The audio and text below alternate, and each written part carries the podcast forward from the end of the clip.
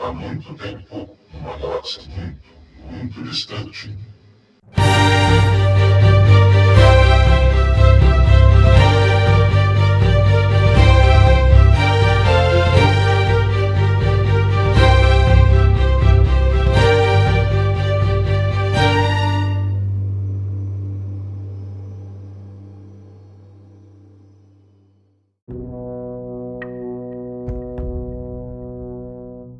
Bom dia, boa tarde, boa noite.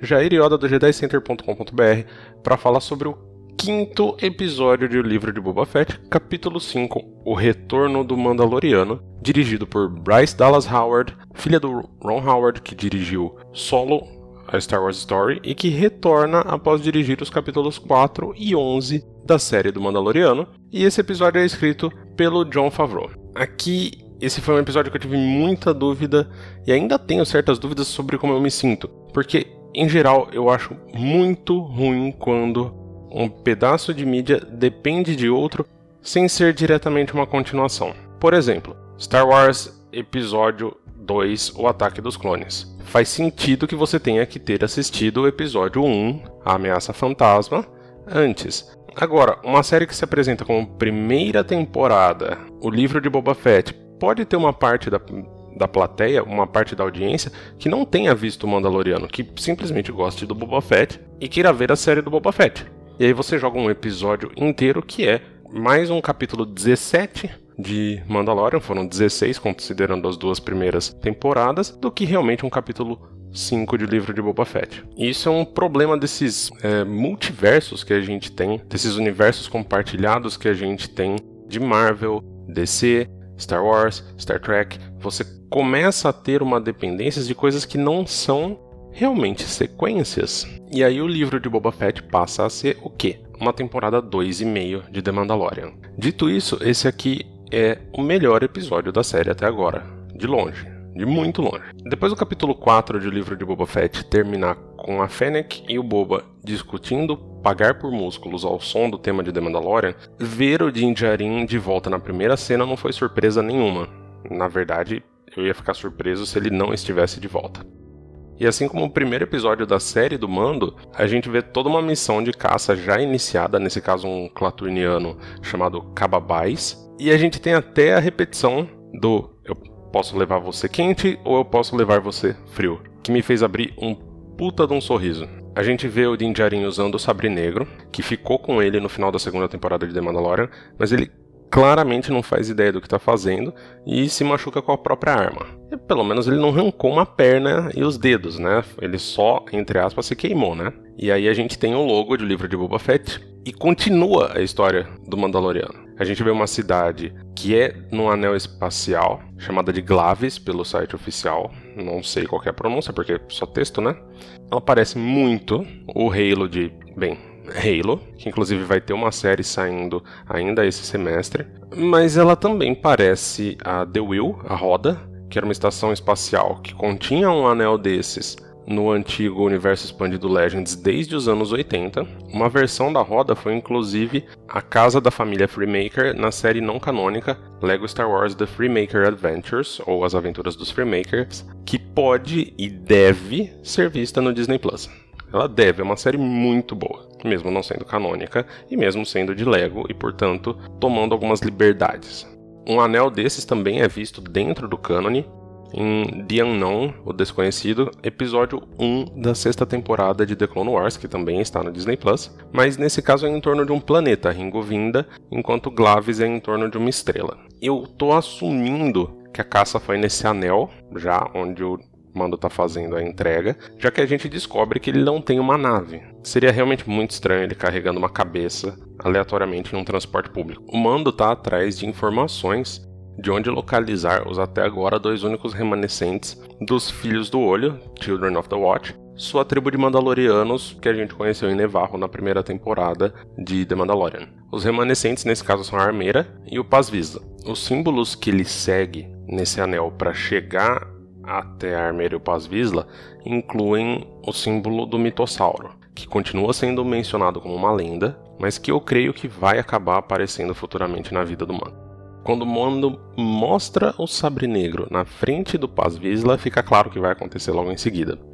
Star Wars Rebels, no episódio Trials of the Dark Saber, 15 da terceira temporada, foi a primeira vez que houve a menção da história do Sabre Negro ter sido criado por um Jedi mandaloriano chamado Tarre Vizsla, e também a menção de que os Vizsla unificaram Mandalor com essa arma. O Pré-Vizsla, que era outro antepassado do Paz Vizsla, foi líder do Death Watch, Olho da Morte, durante as Guerras Clônicas. Ou seja, a gente tem aqui o cara que acha que ele é o verdadeiro herdeiro dessa lâmina. Se você quer saber um pouquinho mais disso, o episódio 15 do podcast, que foi feito antes da estreia de The Mandalorian, foca em toda a história mandaloriana até então. A armeira acaba mencionando que só poderá liderar Mandalor com aquela arma quem a vencer em combate, que é algo que a Bo-Katan menciona no capítulo 16 de The Mandalorian também. Do contrário, Mandalor será devastado em uma maldição. Em Heroes of Mandalore, episódios 1 e 2 da quarta temporada de Star Wars Rebels, a Bo-Katan Kryze aceita o Sabre Negro como um presente da Sabine Wren, que é uma das personagens principais de Rebels, e que deve voltar na série da Ahsoka, de maneira contrária à crença de que ele deve ser vencido em batalha. Armeira menciona também a queda da família Crise, provavelmente uma alusão à irmã da Bocatã, que era a duquesa Satine Crise, e foi líder de Mandalor durante as Guerras Clônicas. Essa história, caso você não tenha visto, pode ser vista por vários episódios da série The Clone Wars, várias temporadas. Para te dar um pequeno spoiler que talvez aumente a curiosidade, a Satine era o amor da vida do Obi-Wan Kenobi, coisa que a Armeira não menciona, obviamente. E a Armeira também menciona que foi justamente a tentativa da Bocatã de liderar por herança e sem ter merecido o sabre que levou ao expurgo de Mandalor na Noite das Mil Lágrimas. A gente acaba vendo mais pra frente no episódio, pela primeira vez, cenas desse expurgo com várias unidades uh, ah, KX, que são o modelo do K2SO, o K2 de Rogue One, e a gente vê a destruição da abóbada da capital de Mandalore, Sondari, que aparece muitas vezes durante The Clone Wars e Rebels. E ela ainda menciona que os sobreviventes, ou seja, eles, conseguiram sobreviver por estar na lua de Concórdia, que é uma das luas de Mandalor, mas ela não menciona que era justamente porque eles estavam exilados lá pela Satine e não por vontade própria. Isso enquanto ainda eram o Death Watch, ou Olho da Morte, na tradução brasileira, e não os atuais Children of the Watch, ou Filhos do Olho, que é como a Bocatan definiu o nome da tribo do Mandaloriano. Aí o Visla e o Mando conversam sobre como o Mando conseguiu o sabre, e a gente descobre que o Moff Gideon foi enviado para ser interrogado pela Nova República e vai enfrentar a justiça da Nova República.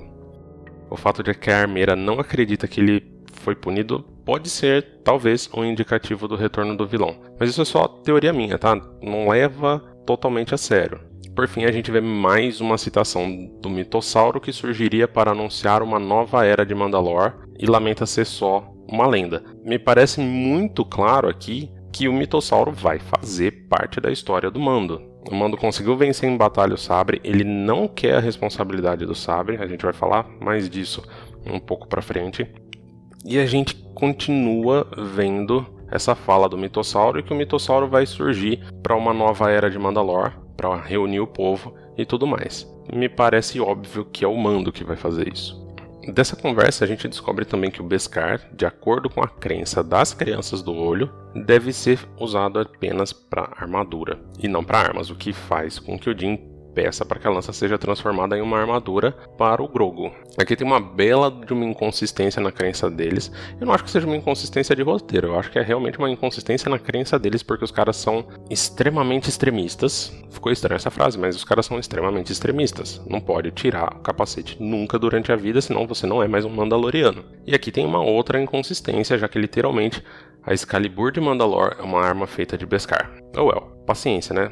Porque é uma seita extremista. Tem uma discussão sobre os Jedi precisarem deixar para trás todos os seus apegos, que é um foreshadowing pro capítulo seguinte, e sobre como isso é o oposto da crença dessa tribo mandaloriana, enquanto a armeira faz justamente alguma coisa pro Grogu. A gente corta pro treinamento do Din com o sabre contra a armeira e ela tá utilizando, veja só, armas feitas de Beskar. Que coisa! Tem uma coisa muito interessante aqui que é o sabre de luz ele ser pesado para o Din Djarin, ele é consistente com o que a Sabine Wren aprende no já mencionado episódio da terceira temporada de Rebels, onde o Jedi Kanan Jarrus, que é um dos personagens principais de Rebels, explica que ela não está lutando com uma lâmina, mas direcionando uma corrente de poder, onde os seus pensamentos e ações fluem para o cristal Kyber dentro do sabre, se tornando energia e, portanto, parte da lâmina. A Sabine é justamente a pessoa que deu o sabre negro para Bo-Katan como um presente.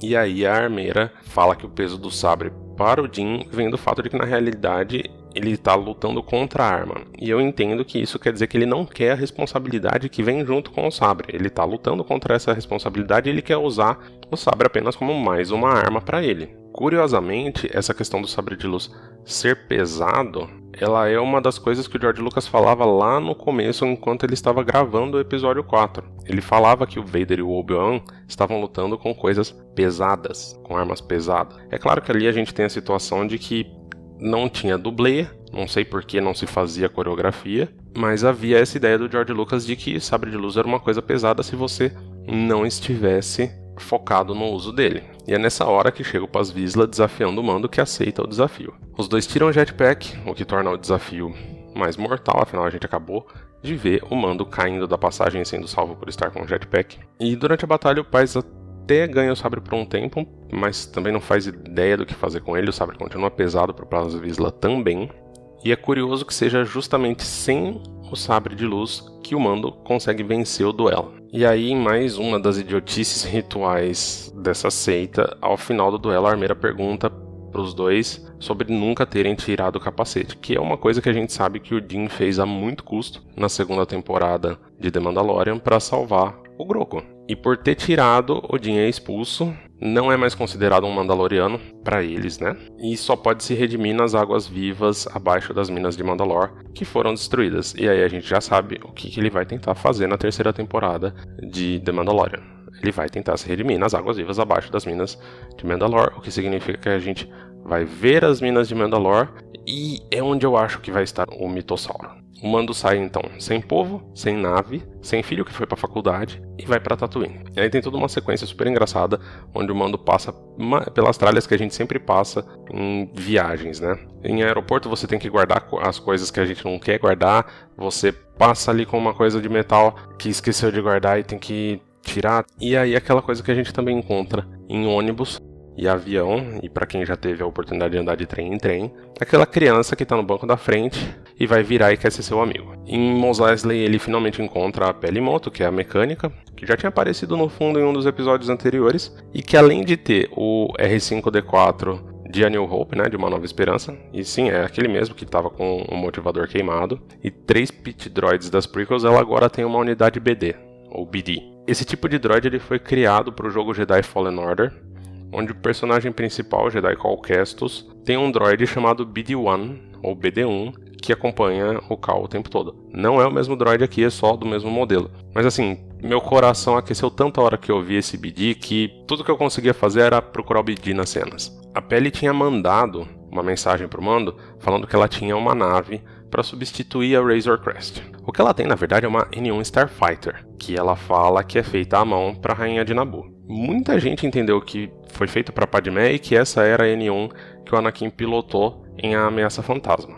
Mas na verdade nós vimos quatro rainhas de Naboo já, a Padmé, depois a rainha Jamilha em Ataque dos Clones, a Neyutne na série Clone Wars e a Pailana no funeral da Padmé, ou seja, foram quatro num período de menos de 15 anos ali. E tem mais, a N1 Starfighter que todo mundo conhece, justamente de A Ameaça Fantasma e o Ataque dos Clones, ela apareceu também recentemente no trailer do jogo Star Wars Eclipse, que se passa na época da Alta República, o que indica que o modelo, não necessariamente essa unidade, mas o modelo N1, tem pelo menos 200 anos de história.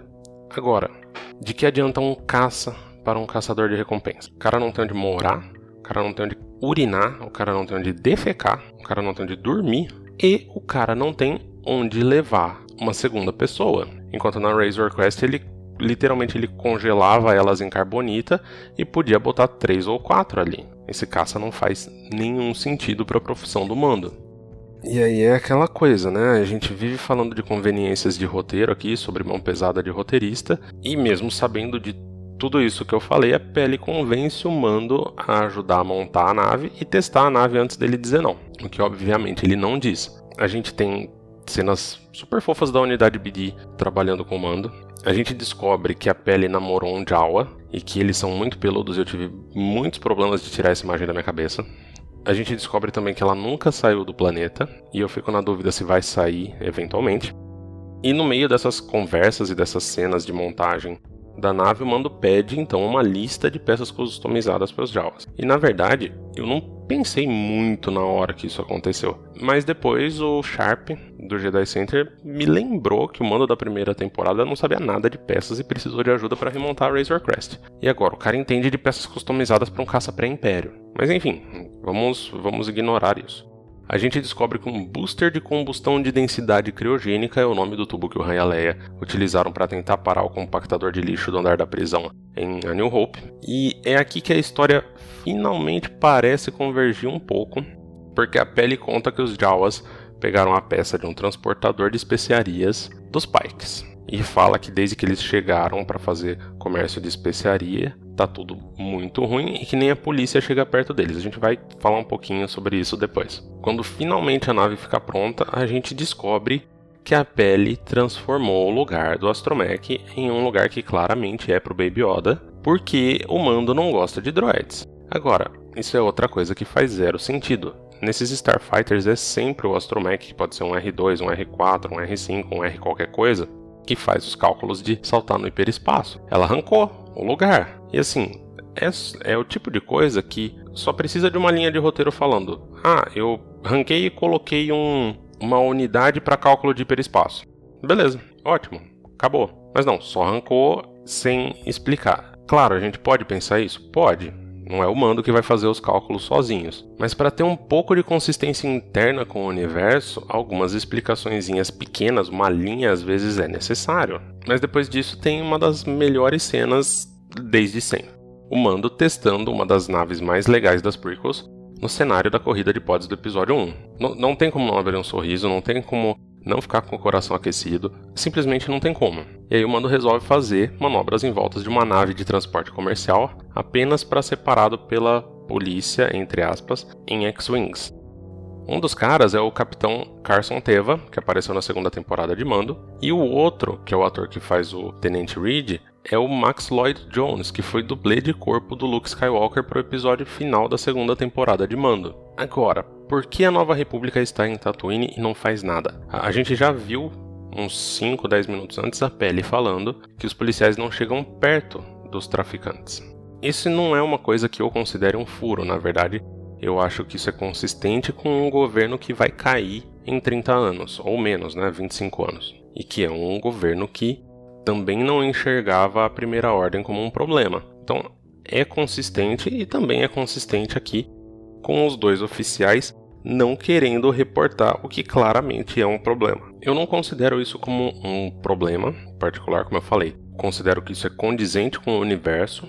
A gente sabe que havia uma série sobre a Nova República sendo planejada, Rangers of the New Republic, e que não teve mais notícias depois que a Gina Carano, a atriz da Cara Dune, foi demitida após passar um ano dando problemas nas redes sociais. Ela continua dando problemas até hoje. Essa semana ela estava bloqueando todos os fãs de Star Wars que seguiam ela. É possível que esse roteiro aqui ele tenha sido escrito inclusive antes dessa demissão e que estivesse deixando algumas portas abertas para as respostas nessa série, mas de todo jeito, Mandalorian sempre deu respostas a perguntas que a gente teve em episódios anteriores. E eu acredito que vai ser o mesmo aqui. A gente ficou um bom tempo tentando entender por que, que os Mandalorianos de The Mandalorian não tiravam o capacete, até que a gente teve essa resposta na segunda temporada quando a Bo-Katan apareceu e explicou que era apenas uma seita dentro de uma população planetária. Agora é esperar. E por fim, a Fennec finalmente aparece, finalmente alguém da série do Boba Fett aparece, oferecendo trabalho e o Mando dizendo que é de graça, mas que ele precisa antes visitar um pequeno amigo. E é aí que o episódio acaba. Então eu tenho vários sentimentos conflitantes.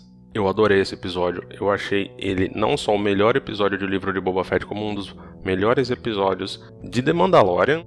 Né? Isso daqui para mim é o capítulo 17 de The Mandalorian. Mas eu também não sei o que pensar sobre você parar uma série que tem só sete episódios sobre o Boba Fett para contar a continuação da história do Mando. Muito disso aqui poderia acontecer na terceira temporada de The Mandalorian. Por que, que, por exemplo, o Mando não poderia tentar encontrar o povo dele só depois? Para que, que ele precisa encontrar agora? Ele poderia simplesmente ter voltado a ser um Bounty Hunter, a gente vê aquela missão, e aí a Fennec já chega e já contrata ele para a próxima. E, ah, tá com uma nave nova. Ah, eu arrumei uma nave nova. Off-screen, fora da tela. Pronto. E deixar isso aqui, que me parece ser bastante importante para a terceira temporada. Porque você tem a pessoa que assiste Boba Fett e que não assistiu Mando, e você tem a pessoa que assiste Mando e que não tá assistindo Boba Fett. Tem um monte de amigos meus que não estão assistindo Boba Fett e que assistiram Mando. E aí a hora que Mando voltar vai depender de ter assistido